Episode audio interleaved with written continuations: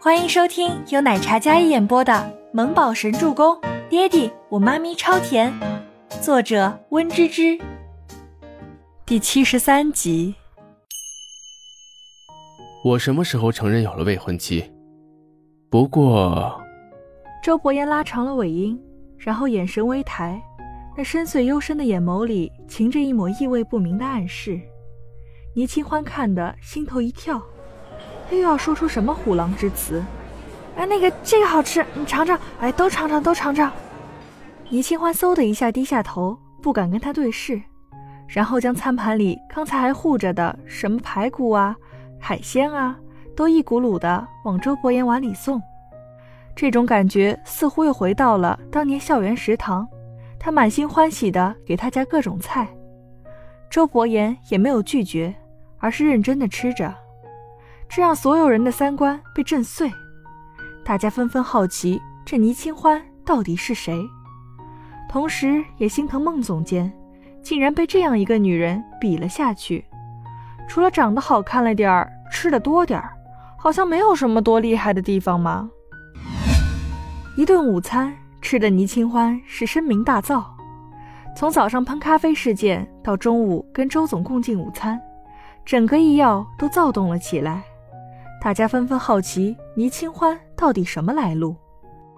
听说宋可儿是倪清欢的同学，所以大家好奇的都去她那里八卦。宋可儿将倪清欢以前在学校里的绯闻一一说着，侃侃而谈，说她水性杨花，对男人见一个爱一个。更搞笑的是，她看上一个一无所有的穷光蛋，为了那个穷光蛋，甚至不惜私奔，最后被抓了回来。逼着去跟另外的人联姻，但万万没想到的是，订婚典礼上爆出来怀有身孕，孩子不是未婚夫的，是跟别人的，身负不详。宋可儿说起这些过往，其实很多也都是从全希儿那里听来的，知道倪清欢是未婚生子，还拖累了整个家。可正当宋可儿说的高兴的时候，忽然想起了一个名字。我们总裁叫周伯言，是不是啊？是的呀。啊！宋可儿笑得花枝乱颤的脸瞬间僵住了。周伯言，当年校园风云男神，跟倪清欢谈恋爱的不也就是周伯言吗？宋可儿吓得花容失色起来，她整个心都吓得砰砰乱跳。哎呦，今天愚人节呀！嗯，我都开玩笑的嘛。宋可儿像个傻子一样，自己在那里笑得不可开交，一副你们被我捉弄的模样，同时也为自己刚才的嘴贱懊恼。他怎么忘了这件事儿？当时全城轰动的豪门千金放浪形骸，宋可儿只知道倪清欢跟周伯言在一起过，但并不知道倪清欢的孩子生的是谁的，想必是私生活混乱、身负不详吧。不然怎么可能这么多年一直这么落魄？但周伯言跟倪清欢是曾经的情侣，这层关系，宋可儿觉得自己被吓到了。可仔细想来，并不通啊！要是真的是这样，倪清欢怎么可能回来当一个小小的设计师助理呢？听说孟总监是周总的未婚妻，宋可儿想到刚才大会议上见到的那名气质卓然、俊美不凡的男子。心里忽然有些嫉妒倪清欢了，不过这么多年过去了，谁还记得谁呢？当初倪清欢可是高高在上的千金小姐，倒追的也没见什么成效。这现在倪家落败了，指不定更加看不上喽，还未婚生子，谁会稀罕这种下作的女人呢？倪清欢吃完午饭。所到之处皆是大家的眼神注目礼，还能听到大家嘴里说的是他就是他。哎，我他妈还是我的英雄小哪吒呢！清欢，你怎么跟周总一起吃饭啊？你现在在公司可是火了，大家都好奇你是什么来路。吴山童不知道从哪里走出来，拉着倪清欢道：“倪清欢一脸苦闷，哎，我也不想的嘛。”唉，倪清欢吃饱了，感觉有点儿也不幸福。嗨，清欢宝贝，倪清欢何尝不知道自己目前什么处境？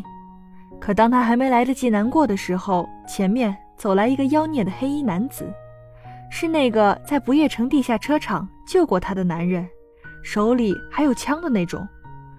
这称呼也真的是醉了。倪清欢皮笑肉不笑的看着迎面走过来的男子，绝绝少。吴山童看到静觉司，有种玄幻了的感觉。静觉司，他们总裁的好兄弟，经常来医药串门，为人张扬高调，是个妖孽。为什么叫清欢宝贝啊？吴山童惊讶地看着倪清欢，这小姑娘什么来路？什么绝少啊？静觉司啊，静家的二世祖，不是，是静家的小祖宗，静家现任的帝国总裁静觉司，人称绝少。哇，听起来好厉害的样子，可他不认识啊。你好，但是倪清欢还是有礼貌的问候，因为好像他在至尊皇宫是被他救下的。他之后有回忆一些事情，好像在至尊皇宫见过这张脸。可以借一步说话吗？静觉司绅士的做了一个邀请的姿势。哦，好。倪清欢往前走了几步。去到安静的一处走廊窗户边，静觉司一身冷酷工装打扮，看起来不像是威严的商务总裁，更像是热血少年。工装裤、黑色冲锋衣，个子高挑，气场霸气，格外像隐匿在黑暗里的妖孽少年。笑容妖孽，正散发着致命的吸引力，是那种老少通吃的魅力。对了，我想跟你打听一个人。静觉寺压低声音。他弯身在倪清欢的耳边说道：“谁啊？周大，你知道是谁吗？一个很厉害的黑客。”静觉寺好奇，虽然他们三个关系混乱，但周大昨天似乎并没有生气，而是非常淡定。这不是他的女人吗？想必应该认识。周大，我不知道啊。倪清欢不知道这个名字。周的他认识两个，一个是周伯言，一个是自己儿子倪木周，小名木宝，小周周，不认识什么周大呀？不知道。可是他说你是他的女人啊。静觉寺感觉这关系怎么这么混乱呢？啥？你开玩笑的吧？这个人我真不认识。倪清欢可是见过这妖孽男子的手段的。但是他真的不知道周大是谁呀？倪清欢自己也不知道自己儿子除了有游戏天赋，还遗传了他爹超高的智商，是个隐藏的电脑高手。哎，这就奇怪了。你俩在那嘀嘀咕咕的说什么呢？周伯言从监控看到静觉寺那妖孽来找倪清欢，还举止亲密，是想干嘛啊？想都没想。周伯言立马下楼，单手插兜站在两人的面前，那一身冷硬的气场，看得静觉司以为自己做了什么大逆不道的事儿，言要来收拾他了。这副吃人的模样是为了哪般？本集播讲完毕，感谢您的收听，喜欢就别忘了订阅和关注哦。